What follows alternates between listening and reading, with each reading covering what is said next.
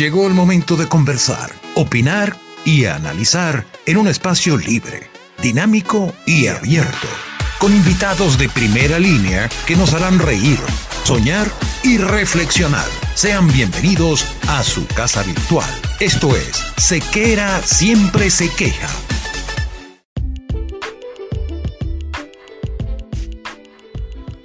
Vestir bien no es casualidad, es cuestión de actitud. No podemos dejar en manos inexpertas el cuidado de nuestra imagen. Por eso, ponerse en las manos del maestro Carlo es la decisión más acertada.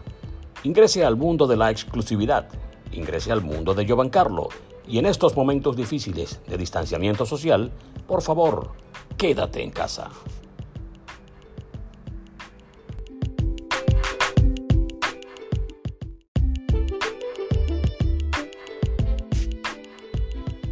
Si buscas electrodomésticos modernos y elegantes desde la comodidad de tu hogar, Baco es tu mejor elección. Las mejores neveras, cocinas, campanas, topes y mucho más. Con servicio técnico en toda Venezuela. Comunícate vía WhatsApp al 0424 218 392 y solicita tu presupuesto. Baco, una obra de los dioses.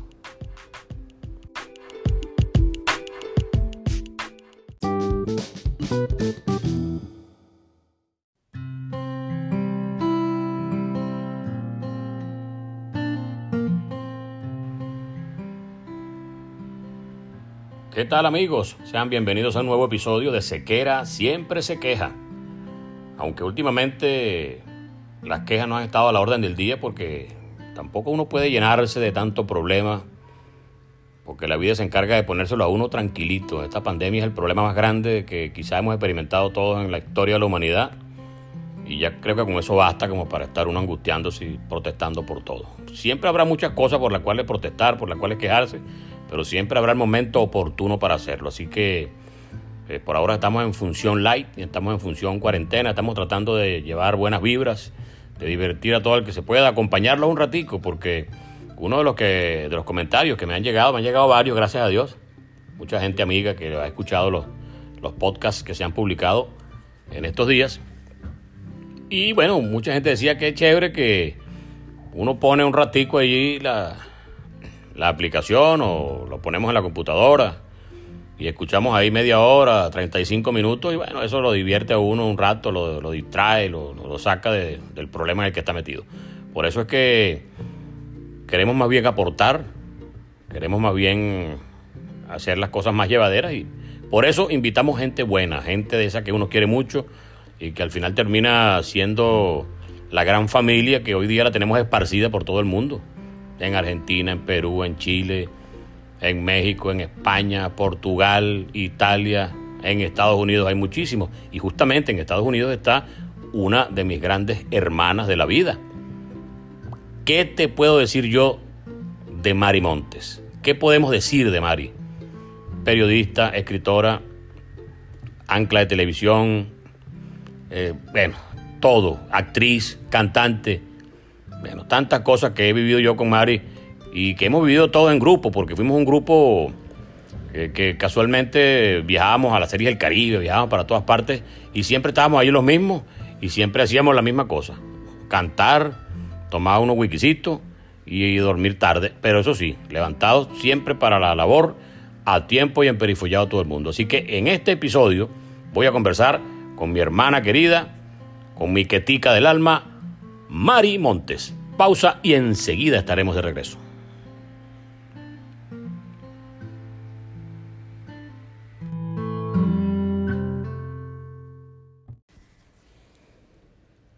Llegó el momento de nuestro invitado especial en Sequera, siempre se queja.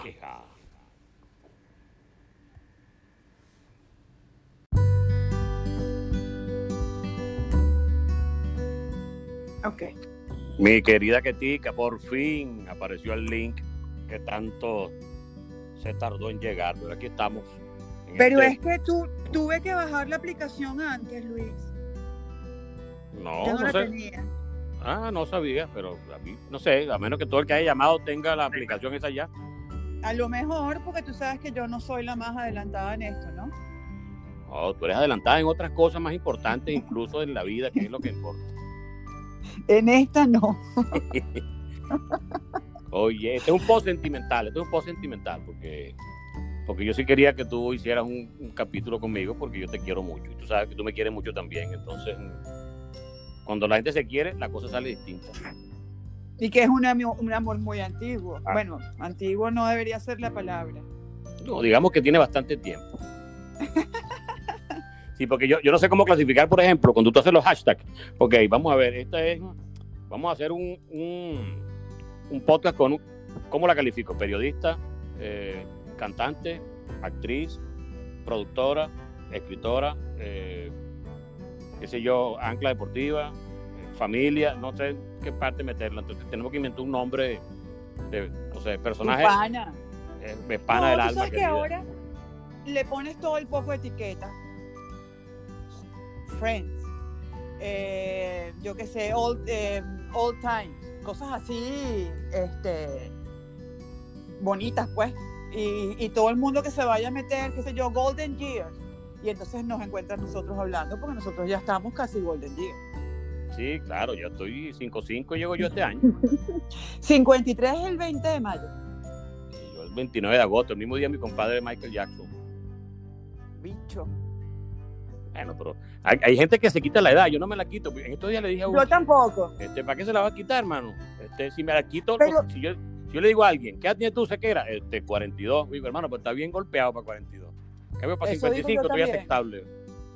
Más o menos, dice, ah, bueno, pero tampoco está tan golpeada. No, ah, pero es que además, Luis, imagínate, cuando yo empecé a trabajar en 1990, hace 30 años, que tenía 22 años en Radio Capital, ¿verdad?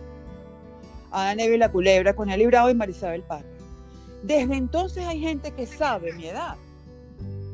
Entonces voy a poner yo a decir que, que, que yo tenía 12 años cuando hacía Ana Neve y la Culebra, no, tenía 22. Sí, hay gente que tiene un tiempo circular, así tipo 100 años de soledad. O sea, que Exacto, yo no puedo ocultar mi edad. un, un hijo de 40 años, pero yo tengo 45. Yo como más o menos no me cuadra la... Sí, empieza tú como que, no, yo, yo empecé en la radio en 1990 y ¿qué edad tienes? 34, conchole. Sí, no, no. Y, no, y los profesionales que, por ejemplo, este, no, yo me gradué eh, periodista, este, eh, eh, ah, no, yo tengo, qué sé yo, 50 años. Oye, pero tú no te graduaste con fulano de tal, sí, pues fulano de tal tiene nieto hace rato, o sea, o sea, no, no, no entendemos la, la- en, en qué época, pero bueno, la gente tiene esa cosa con la edad. Yo lo que digo es algo bueno. muy sencillo, muy bonito. Mira, si tú no quieres seguir cumpliendo años, la única, tiene que morirse uno y yo no estoy interesado en eso ahorita. Tú sabes que te voy a mandar un video bellísimo con Michael Caine, que a mí él me encanta, ese actor, que le hacen una entrevista y él justamente dice que una vez un periodista le preguntó, ¿cómo se siente eh, ponerse viejo? Y él le dijo, bueno, tomando en cuenta la otra opción, muy bien. Sí, claro, absolutamente. Porque Entre eso morirme, creo que estoy mejor aquí. Creo que, además, te voy a decir una cosa, Luis, porque tú y yo tenemos demasiado tiempo juntos y, y creciendo juntos. Ahí sí lo puedo decir perfectamente porque son muchos años. Este, Bastante, claro. y es que Gracias hemos gozado, nosotros hemos gozado nuestra vida. Nosotros, con nosotros hemos, nos hemos querido, nos hemos, o sea, nos hemos enamorado, nos hemos despechado, hemos, ca- hemos cantado tonadas de Simón Díaz, hemos ido para la playa, hemos ido para la montaña. O sea, nosotros hemos hecho todo lo que, hemos querido hacer. Somos papás de muchachitos muy bonitos para que la gente, no se los presenta a la gente, a, Marcelo o al chino Santiago. Y uno sabe que no va a quedar mal. No, para nada. Yo estoy muy contento. Bueno, Marcelo aquí lo vine a ver y me, me quedé pegado, que no he podido salir aquí de Buenos Aires, pero bueno, ya, ya estoy tranquilo, ya, ya no me, ni me mortifico. Mira, pero estás comiendo divino, Luis Enrique, en Buenos Aires. Sí, bueno, lo que se puede. Es verdad que está cerrado todo y, y- y la, la mayoría de las cosas son delivery, pero hay algunos restaurantes de- buenos que están haciendo el, el despacho y, y siempre, y, y acuérdate que Carmen me enseña a cocinar por, por, por, por internet. Me dice, ponle sal, quítale sal, no le pongas eso, no le pongas el otro. Entonces estoy comiendo aquí como si estuviera en la casa lo más parecidito en medio de mi inutilidad culinaria. O sea que Carmen te hace unos tutoriales personalizados. Sí, porque si no, imagínate, no, y a veces me aflojera y la pido, y, otros días amanezco Claro. más enérgico y cocino, y bueno, ahí vamos poco a poco. Tú sabes que tú mencionabas hace rato lo de los hijos. Y yo con el chino, que el chino tenía una historia muy buena con, nosotros, porque el chino lo vimos todos en la barriga. O sea, a tu hijo mayor lo vimos todos cuando tú estabas embarazada, que ya la barriga. Entonces tú eras una de las más imprudentes del universo porque eh, eh, subías brincando con los dos pies las escaleras del estadio. Entonces, todo el mundo detrás de ti, pero bueno, vale, se va a caer ese muchacho y va a salir. tú cuentas eso y la gente se imagina que yo era un irresponsable. Eso fue un momento. no, tú eras una niñita, tú eras una niñita con una barriga. Entonces tú agarrabas y subías, pegabas los brincos eso y todo el mundo asustado, bueno, se le va estaba parir aquí en el estadio en cualquier momento. Déjame decirte que el, el, doctor Medina preparó, tenía preparado, súper esterilizado, cuidadísima la, la, enfermería de Leones, pero me echaba broma, pues me decía, ya tú sabes, si vas a París, todo abajo está listo para ti. Pero yo di a luz el 4 de marzo, un mes después. Sí, sí, sí, sí, el Germán Medina, tremendo médico, se ha salvado la espalda de un gentío la espalda, las rodillas. Tú sabes que, fíjate tú, Arturo Marcano montó este proyecto de los toros de Tijuana, que, que él está de manager. Uno de los coches es Carlitos Hernández. ¿Y adivina quién es el médico? Uh, Germán Medina. Germán Medina, pero por supuesto. Yo hablé, ayer hablé con, con Arturo, por cierto, que sabe que él tiene un, podcast muy bueno que se llama Endorfinas Radio. Soy una viciosa de ese podcast si hay alguien que, merece toda la, el respeto y la seriedad como estudioso de, lo que es todo el nivel contractual, ese mundo que a veces no es esquivo dentro del elemento egolístico, es Arturo. Arturo es un, libro que, un libro viviente, hay que consultarlo siempre. Un hombre muy serio y de hecho, amable. Yo, yo no hago ningún trabajo que requiera de, esas, eh, de ese tipo de análisis, de opiniones, sin consultar a Arturo, porque eso además es muy didáctico porque de pronto hay gente que sabe tanto como Arturo, pero no se sabe comunicar. Arturo es un gran comunicador. Absolutamente. Ah, pero no te, no te terminé lo del chino. Ajá, aparte que, aparte que lo vimos en la barriga y lo vimos cuando, cuando ya iba al estadio con su camisa de la Guaira, porque te salieron guairistas. Primero Tiago creo que era de Bravo, un, uno o dos años, pero después como que entró por el redil de, de, de la Guaira pero nunca del Caracas, que, que, que, son Daniel y tú que están pendientes de los Leones. Estamos pero lo, Sí, pero lo, lo, bonito del chino es que, bueno, lo fuimos, siempre en el estadio lo veíamos y hablábamos y me pide la bendición a, Ponti, que es su padrino, y el muchacho con más tíos en, debe ser, el chino debe ser uno de los chamos con más tíos en el universo. Mira, y lo, lo llevaban a la cabina para que se familiarizara con lo que ustedes trabajaban. ¿Cómo no? A lo que trabajaba su mamá. Y yo te digo una cosa, eh, como, como lo veo ahorita, te digo, y Mari debe estar pegando brincos con este muchacho, porque, bueno, es que tampoco que en el chino tú veías que iba a hacer otra cosa en la vida que ser periodista. O sea, no, no había manera que el tipo se metiera a mecánico o a ingeniero, no. No lo veía, porque todo el día metió en el estadio hablando con la gente. O sea, pareciera que era lo que quería.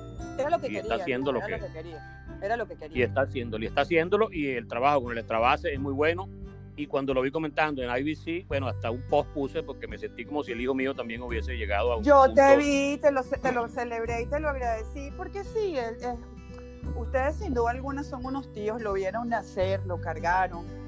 Este, yo estaba trabajando y él estaba por el palco y ustedes todas eran, todos eran unas niñeras, ¿no? De él, de alguna manera.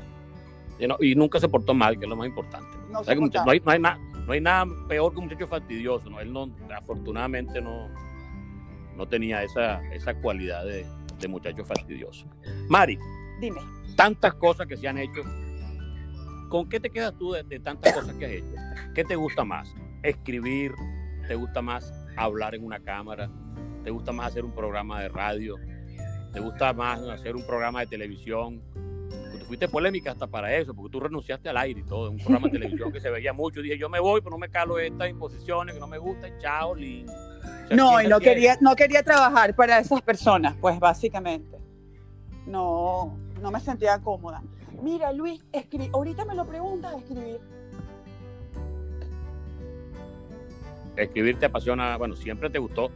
Y con tus obras y con tus columnas y todo, eh, hemos claramente apreciado que, que es un, renglón que se te da.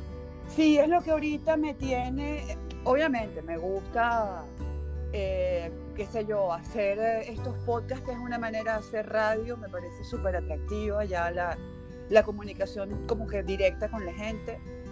eh, por supuesto, la televisión siempre es un medio que permite muchas cosas. Por ejemplo, aquí cubriendo a los venezolanos que pasan por el Marlins Park y a los venezolanos y a los latinos de los Marlins, me gusta mucho presentarle a la gente lo que de pronto no puede ver que ustedes le llevan durante la transmisión de un juego, porque la gente no está en el clubhouse o no está en el pasillo, no está antes, no está durante los entrenamientos, las prácticas, etc. Eso me parece súper atractivo. Pero escribir es otra cosa. Escribir me siento completamente libre. O sea, yo puedo escribir en pijama, puedo escribir sin, con el pelo sucio, puedo escribir, yo qué sé, este, con apenas un café en el estómago. Y, y es perfecto porque es, es, es, muy libre. Todo lo demás tienes que cumplir con unas cosas que en la, en, en la escritura, la verdad, no, no es así. Yo a veces escribo, qué sé yo, tengo como el propósito en Pro Da Vinci los domingos de hacer una crónica que sea fresca y al mismo tiempo rescate un personaje de la historia del béisbol, aunque hemos hecho trabajos, he hecho trabajos, por ejemplo, como uno que hicimos con el señor Gustavo Ávila o con Ali Khan. Eh, yo qué sé, cuando murió José Visconti le dedicamos una crónica. Pero también estoy haciendo cosas de, de, ficción, cuentos que, no, que de pronto tienen un personaje que, que, existió o no. Ahorita escribí uno que por cierto no tiene nada que ver con béisbol, eh, que es todo inventado, es como, es, es como, una, como una fantasía. Y si te pones a ver los héroes del abuelo, salvo que por supuesto se cuenta la hazaña del 41, también al principio es una cosa onírica, un sueño de un tipo que se pierde en un almacén donde está todo lo que se ha perdido en la vida. Y ahí se encuentra con la memoria. No, son, no, son, no, son, cuentos del más allá como el otro, ¿no? Que escriben. No, no, no vale, son cuentos para niños. O sea, es que personajes que escriben cosas para ponerse bravo con los demás. No, no, no, no, para nada. Y, bueno, eso me tiene ahorita de verdad muy, muy eso, encantada. A veces quiero más tiempo. Esta pandemia me ha permitido tener ese tiempo. He estado haciendo una curaduría de textos para, para publicarlos. Eh, de acuerdo, todavía no tengo muy bien establecido el criterio, si lo voy a hacer por época o lo voy a hacer por, por los personajes, de acuerdo a sus posiciones, todavía no sé, pero sí estoy haciendo la curaduría de los textos para actualizar. Tú sabes que, o si siguen, siguiendo con nuestra tónica multitask, o sea, yo, yo soy un individuo, por ejemplo, que a mí una, sola, una sola ocupación me hubiese vuelto loco. Si de repente nada más narro juego de pelota, me he vuelto, me he vuelto loco. Yo en el béisbol recuerdas que teníamos la empresa que hacía las estadísticas oficiales, hacíamos revistas, escribían periódicos, eh, narraba juegos de pelota, eh, y dentro de la narración, baloncesto, eh, boxeo, tal. variadito. Y mi actividad de seguro, que es lo que, gracias a Dios, me ha tenido la, la coherencia económica para yo poder hacer las cosas que yo quería hacer. Lo único que yo no he podido hacer, no sé por qué, bueno, no se me presentó la oportunidad nunca ni nada, es ser actor yo de repente digo, yo de repente yo hubiese pegado, aunque sea en una obra, hace un papelito chiquitico. Pero también te veo y te recuerdo como actriz y como cantante dentro de la misma obra. Lo de cantante ya lo conocíamos porque quienes te conocen saben que uno canta bolero. Para los amigos que nos escuchan, eh, cuando Mari vivía con sus padres, allá en la, en la bollera, hace muchos años. algún día eh, el, el, doctor Pedro tenía en la parte, tú entrabas en una escalerita para abajo y, estaba la tasca de, Pedro Monte. Pero la, puerta, el, ancho de la puerta de esa tasca, o sea, a ti te podían matar dentro de la tasca y no escuchaba nada. porque era una tasca hecha para no molestar a los, a los demás en la casa. Para trancarla, exacto, que no te mandaran a, a, que bajes el volumen. Bueno, en esa tasca, una vez yo casi que saco la cartera para pagar porque creí que estaba en un botiquín de los míos. Ah, no, pero estoy en casa madre, aquí no, hay, aquí no hay que pagar nada. O sea, y ahí cantábamos, y bueno, rocheleábamos y gozamos un mundo. Y ese tipo de actividad en, tu vida ya lo sabíamos, que tú cantabas. Pero de repente cuando yo voy a ver la obra de teatro, eh, actuando Mari y cantando Mari, era como otra persona. O sea, por supuesto sabía eras tú, pero te transformabas en, algo distinto, ¿no? ¿Cómo es eso de, actuar cuando no es quizá la, actividad que se hace con tanta frecuencia? Y además era una obra que, que, los personajes no era un solo personaje, sino que las actrices hacíamos siete personajes diferentes. Todas un montón de mujeres como lo que eran, ¿no? Todas mujeres no todas estaban locas, pero sí había unos, unos, unos personajes muy graciosos, muy divertidos. Las borrachas yo las amaba, que era donde yo cantaba el tango eh, Las Mareadas, que realmente es Los Mareados. Los Mareados. Eh, exacto, es Los Mareados, pero bueno, yo como la cantaba con las amigas, la cantaba hasta en femenino.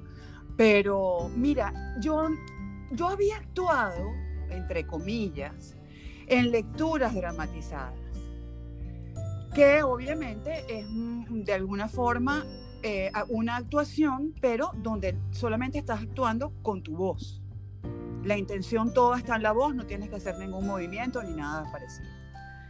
Em, luego me invitó Rebeca Alemán como invitada, que esa, era una obra de teatro llamada Amanecí como con ganas de morirme de Indira Paz. Ella es hija de Fedora, ¿verdad? No, eh, no, su mamá se llama Cecilia. No, no tiene nada que ver. No tiene nada que ver. Yo tenía pensaba eso, imagínate. Está bien que lo hayas pensado porque Rebeca es tan bella como Fedora y Rebeca es pianista. Sí, por eso, por el, nivel musical, Fedora Alemán, una gran cantante venezolana. De canto lírico. ¿Está viva todavía? No, no, tengo idea. No tengo idea tampoco, Luis. No, no, no quisiera decir una cosa ni otra. Pero mira. Fedora Alemán cantó el Ave María en el matrimonio de mi mamá. Imagínate tú. Y mi mamá murió hace 20 años, Una belleza. Bueno, lo cierto, Luis, es que me invitaron a esa obra donde uno hace eh, un personaje en uno de los sketches que le acaban de decir que se va a morir y tiene que escenificar cuáles son los estados después que te dicen que te vas a morir. La negación, este, el, el ruego porque eso no sea cierto, ta, ta, ta, hasta que por fin lo aceptas y te mueres, ¿no? Y a Rebeca le gustó mucho lo que pasó ese día que yo fui al teatro a hacer ese personaje, ese momentico. Y me invitó sabiendo que yo cantaba, porque Rebeca y yo somos panas, igual que Amanda Gutiérrez como mi hermana, y, siempre en todas las fiestas, el que canta, tú lo sabes, el que canta en todas las fiestas, canta. Llega un pana y te dice que cantes esto, que, que te cantes, eh, qué sé yo, eh, amnesia, cualquier bolero, tonada. lo, bueno, lo bueno de esos bonches, los venezolanos muy particularmente, que tú puedes estar en el desierto del Sahara y de repente aparece una guitarra, no sé de dónde la sacan, pero pues la guitarra aparece. Sí, aquí aparece guitarra y cuatro. Y ahora que Santiago toca clarinete, aparece clarinete. No, pero, pero, que se toca a nivel ya de caballo, ese está en sinfónica y en orquesta y cosas de eso, ese es músico serio. Músico serio. como nosotros que somos eh, guataquero. No, pero a él le gusta, no vayas a creer que en el, ensamble ese que tienen de los, del cuarteto de clarinetes montaron ese reggaetón que se llama X. Y les quedó buenísimo. Te lo juro, yo, a mí no me gusta. No discúlpame no conocer el material. No importa, te lo voy a mandar. Yo tampoco lo conocía y se estaban burlando de mí porque me dijeron, mamá, la que te gustó es un reggaetón. Pero claro, la adaptaron a los clarinetes y no suena horrible, pues suena bien. Pero mira, total que me invitó y yo le dije a, Mandy, a, Amanda Gutiérrez, le dije, mira Mandy, aquí las que van a quedar mal, si yo hago esto mal, son, Amanda, son Rebeca y tú, porque son actrices, yo no. Entonces ella me dijo, bueno, mira, vamos a leer, vamos a, a leer, que es lo primero que se hace cuando te dan un libreto de una obra. Me dijo, vamos a leer, a ver cómo te sientes tú y cómo nos sentimos nosotros. Y te decimos y decidimos. Lo bueno es que había la confianza, pues. Hicimos así, leímos y mm, Amanda me hizo unas correcciones, eh, porque uno por supuesto le pone mucha intención y no es la idea, la idea es que sea orgánico, la idea es que tú al final te sabes tanto ese texto que terminas eh, eh, asumiendo el personaje y te sale del alma, pues. Y entonces, bueno, estuvimos dos meses, Luis Enrique, que no se tardan, no, no suelen tardar tanto, pero se trataba de una novata en mi caso. Entonces, nada, el día del estreno yo me acuerdo que en lo que salí, nosotros salíamos y entrábamos por el público, ¿te acuerdas? Amanda y yo, mientras Rebeca tocaba ¿Cómo No? ¿Cómo no? ¿Cómo no? Y en lo que estábamos afuera, ahí en la sala, en el latillo, yo le dije a, Rebeca, a Amanda, ¿quién, ¿por qué tú me, me dejaste hacer esta loquera? Y me dijo ella, no sé, pero ya vamos a entrar y no estés pensando en eso. piensa en tu letra y, y deja los nervios. Y bueno, te lo dice Amanda Gutiérrez, pues. Y bueno, fue. creo que sabe algo de actuación. Sabe algo. Y fue, esa obra estuvo seis meses en el latillo, como seis meses en Corbanca, otro tiempo, como tres meses en, el trasnocho. Fuimos para el interior, que fue bellísimo. Las funciones en, en, en Maracaibo, en Valencia, una función que tuvimos en Punto Fijo, bellísima, casi que a la luz de la luna en un anfiteatro abierto este, afortunadamente no llovió ni nada y entonces quedó súper, eh, súper mágica la cosa. Y la gente es muy agradecida cuando, tú lo sabes, cuando uno va y, lleva este tipo de, atracciones, porque esa era una comedia, eso no era una obra de teatro eh, seria, digamos, era una comedia que la gente se reía de principio a fin. Sí, el tratamiento que le da el, en el interior de Venezuela, muy particularmente, a todo lo que tenga que ver con, con espectáculos es muy distinto a, Caracas. El de Caracas piensa que es hermano tuyo y que te va, te lo te va a ver en cualquier momento. Tú vas de repente muy lejos. Dígame, una vez nos tocó ir a, San Cristóbal, donde no hay béisbol profesional, hay un estadio muy bonito, pero no, eran juegos de exhibición, o sea, juegos válidos que de repente los pagaba la alcaldía o qué sé yo, el gobierno de, de Táchira para que en su momento para que llevaran el juego de pelota. Cuando la plata se destinaba para este tipo de cosas. Entonces, eh, bueno, cuando uno salía parecíamos los Rolling Stones. a Ponti le daban besos y, las mujeres lo agarraban. Y Ponti, que tú sabes que es todo tímido, todo, todo, tranquilito. Entonces, vamos vámonos, vieja, vámonos para tu vieja. También. Pero bueno. Entonces, con Ponti grabamos uno, el de Ponti sale mañana. Ay, no me lo pierdo. ahora, me, vi que me mandaste el link de Mecha y ahora lo oigo. Sí, ahí ya, hemos, ya ha salido al aire uno con Rafucho, el Maracucho, uno con Enrique Lazo, el de Meche que salió hoy. Y así vamos programando. Mañana sale Ponti y ya no me acuerdo cómo viene el orden. Voy a oír el de Enrique. Enrique que está completamente loco. Hablamos el, ah, el sábado, hablamos. Absoluta, absolutamente loco, absolutamente loco.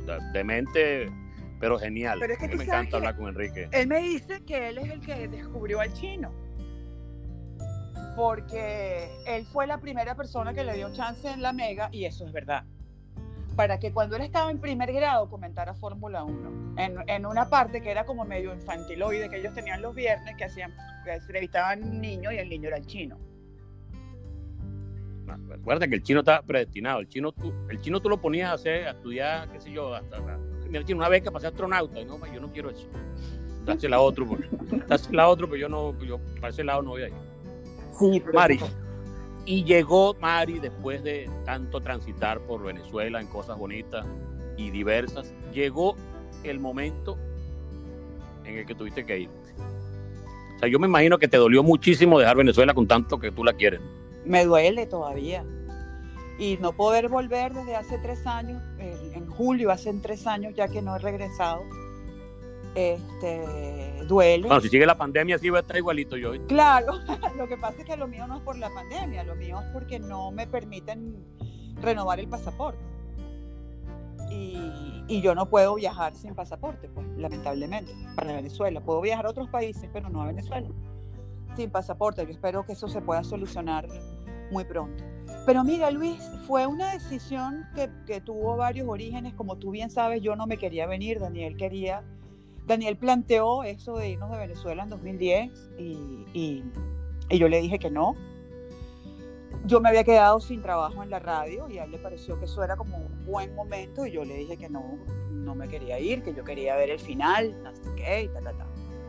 Pero en 2014, cuando el chino salió a la calle a protestar, eh, nos pegamos un susto de un día que, estuvo mucho rato eh, evadiendo a la guardia y andaba marchando conmigo y se me desapareció.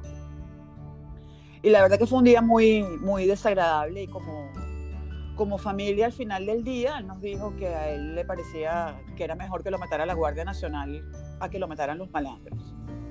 Entonces Daniel papá dijo, no, mira, yo no, yo ya llego ni, uno ni otro. Dijo, ni uno ni otro, yo llego hasta aquí, si tú te quieres quedar, Mari, este, perfecto, pero yo quiero sacar a mis hijos de este peligro.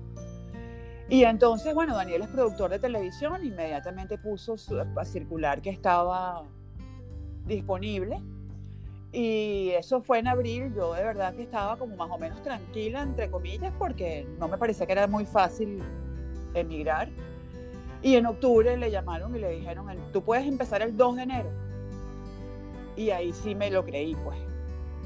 Y entonces, eh, bueno, en octubre, en octubre, noviembre, diciembre fue preparar todo para, para venirnos, preparar, hablar con un abogado de inmigración, porque yo no, o sea, la visa de, trabajo es del que trabaja. El acompañante no, no está legal de, o sea, para trabajar. Entonces, nada, empecé a hacer todo mi, mi trámite de mi, de mi residencia este, como escritora y a, sustanciar el expediente ese que es todo un caso pero asistida por un abogado y eso, y afortunadamente a todo el mundo que le pedí carta de recomendación, a las librerías que les permití los récords de ventas, a las, a las editoriales que todavía existían. Lo hago hoy y no puedo, porque hoy en día no existe la editorial Alfa, ni existe la editorial eh, Ediciones B. Entonces no tendría cómo sustanciar ese expediente. Fíjate tú, las cosas pasan cuando deben suceder. El tiempo tanto que lo repiten, pero es verdad, el tiempo de Dios es, es perfecto, solo que lo dicen tantas veces que ya da como cosa repetir. Sí, y total que bueno, Luis, estuve un año aquí sin trabajar porque mientras, o sea, una cosa es que te aprueben la residencia hasta que te llega la green card y los permisos de trabajo no, nadie te contrata.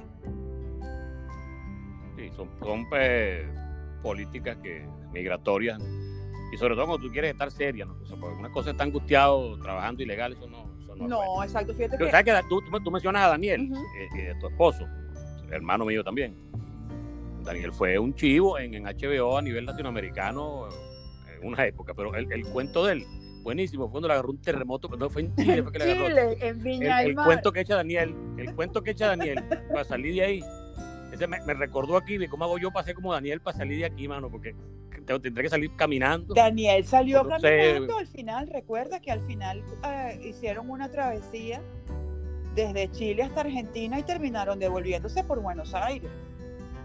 Bueno, yo no sé por dónde miré ahí. Porque... no, yo me acuerdo. un terremoto de 7.8 en Viña del Mar, que, que, bueno, que es muy cómico porque el último que tocó en la Quinta Vergara fue Ricardo Arjona y después terremoteó.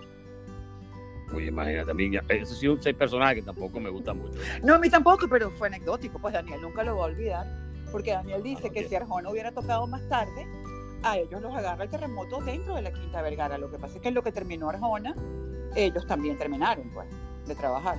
Pero bueno, ya, gracias a Dios, lo que quedó fue la anécdota divertidísima de, eso. Y bueno, Luis. Del escape. Sí, después me, empecé a trabajar en EBTV, en, el, en llevando las noticias deportivas. En este momento estoy en la casa, como todo el mundo en cuarentena. Cuando se retome el deporte, me retoman a mí en el canal. Y, y, comenzarás de nuevo a ser la, la mamá de Dani en el, en el, estadio. Tú sabes que así me dice Don Mattingly, ¿no? Ya me comenta, por eso te lo digo. Antes era, no, el, hijo de este el hijo de Mario, ahora tú, eres la mamá de. Pero además es cómico porque él no sabe cómo me llamo yo, estoy segura, porque él me ve y me dice, Donnie's mom hello. Y yo, ah, pero ¿y entonces? Pero yo no le digo nada, yo me muero de la risa, me parece lindo. O sea, no me importa. que, que, ya que te recuerden, aunque sea así, ya, ya, ya es positivo. Pero es que fíjate tú. Y te ha tratado bien en líneas generales de Estados Unidos, te ha tratado bien. Hay gente que se queja mucho, hay otros que no se quejan. Mira, hay yo otros no, que lo aceptan. Yo no me quejo, mi esposo tiene un buen trabajo en una compañía como Disney.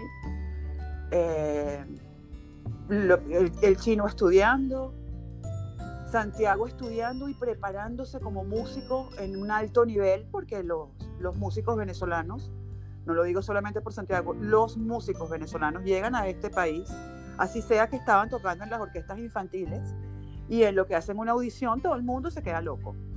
Yo no sé. Mira, los músicos venezolanos. Yo no sé qué Los médicos venezolanos son unos fenómenos. Pero fenómenos. Los, ingenieros venezolanos son unos fenómenos. todo lo que salga preparado de Venezuela de un tiempo para acá eh, es, mucho, es muy bueno. pero es que Santiago tenía 11 años cuando llegamos aquí y lo llevamos a la primera audición en la orquesta de aquí de Doral, justamente, que es infantil juvenil. Y, la, y había varias personas, por supuesto, escuchando la audición. Y la directora que trabajó con Abreu, cuando lo vio leyendo la partitura de una y ejecutando, dijo, él es un músico venezolano, le dijo a los otros dos que estaban ahí, o sea, como diciendo, ya no le sigan poniendo a tocar nada, acéptenlo y listo. Sí, déjalo quieto, que lo que le ponga le va a meter. Exacto, se lo dijo así, pero así sobrada, le dijo, él es un músico venezolano. Y los músicos venezolanos, la verdad, tienen una preparación y una cosa especial, un toque ahí, yo creo que todos los tocan, porque ellos todos aman este, la música de Simón Díaz, Aldemaro Romero, o sea, ellos les gusta además cuando están en, Santiago ya no está en la orquesta de Doral, está en el Miami Music Project, este, donde hay niños de todas las nacionalidades, estadounidenses por supuesto, pero de otras nacionalidades del continente y de Europa, que son hijos de españoles o de franceses, los hijos de los haitianos, este, de los dominicanos, todos están ahí. Y ellos imponen su pajarillo de Aldemaro Romero, ellos imponen su tocar su tonada de Simón Díaz, les les dicen vamos a tocar Piazzolla, ok, tocamos a Piazzolla, pero vamos a tocar Simón Díaz también. Y es una música muy rica, entonces nadie se queja de, de, al final terminar montando una pieza de música venezolana porque además les exige mucho y entonces se lucen los músicos tocando al de Maro, por ejemplo. Y siempre es bueno llevar al país en cualquier momento. Mari, ¿qué te puedo contar? Que ya tenemos la media hora, más de la media hora. Más, tenemos 31. Y, y, y, y se nos... Ah, tú tienes ahí el, el microfonito, el... el, el Estoy fascinada con esta aplicación. No, no, es una maravilla, es una maravilla. Eh, de hecho, Arturo me dijo, ¿cómo estás haciendo para, para hablar con la gente? Bueno, dale, métete en esta aplicación, te da chance de llamar, ta, ta, ta, ta, y es No, ya, ya la bajé, ya la bajé, ya la voy a estudiar, la voy a estudiar. No, es bastante fácil, que te lo digo yo, que no soy muy ducho en materia de edición y cosas de esas, tú le puedes poner tu musiquita y todo eso, va a quedar bien bonito lo tuyo. Vamos a ver qué, qué música quieres que te ponga eh, antes de comenzar a hablar, porque el fondo tiene que ser otro Sí, tipo claro. de música que ya No, viene pues, preestablecida. Bueno, como que al final hablamos de Aldemaro, pues ponete una Aldemariada. Vamos a ver si, si está en la, en la, en la aplicación, en la Ah, cuestión que, que en estar. la música. No, elige tú, Luis, Sí, porque a lo mejor debería, Aldemaro debería ser universal, pero si no está, escoge la que tú quieras. Vamos a poner cualquier cosita. Son 30 segundos antes de que empiece a hablar. Mari, te quiero mucho y lo sabes. Como dice Ponti, te quiero y me quedo Te corto. quiero y me quedo corto tan bello. Mi compadre es mañana, ¿no? Sí, mañana. Mañana eh, liberamos la, la de Ponti. Y bueno, y así vamos con todos nuestros amigos que gentilmente nos dan este pedacito de cuarentena para que disfrutemos todos acá en, en este podcast que tiene un nombre bastante simpático que se llama Sequera Siempre Se Queja. Y esto fue Sequera siempre se queja